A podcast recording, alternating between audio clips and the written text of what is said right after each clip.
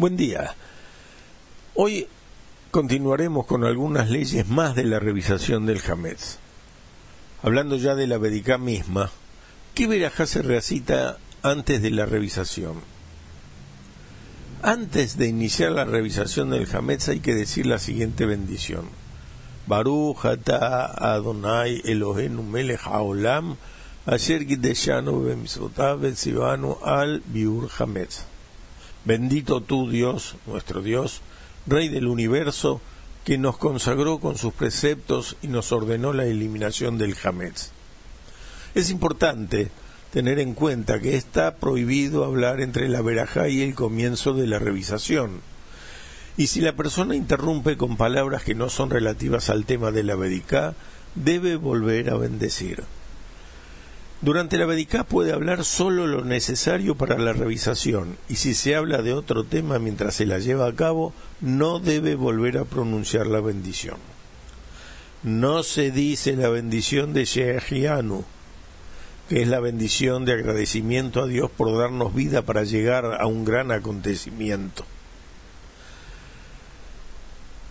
De todas maneras, debido a que varios de nuestros sabios sostienen que hay que decir Shehianu, para cumplir con todas las ideas, es bueno proceder del siguiente modo.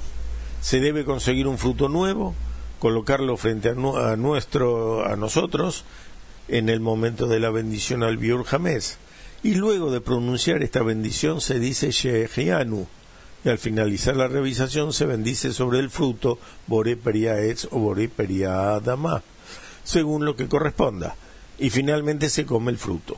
Todo esto es una buena costumbre y no una obligación.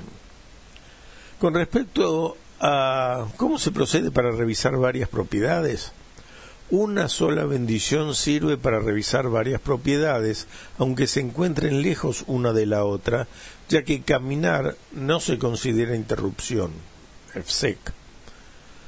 Si el dueño de casa lo desea, como hemos dicho anteriormente, puede hacer escuchar su bendición a otras personas en el momento de la revisación, con la condición que los demás presten atención a esta bendición y contesten amén.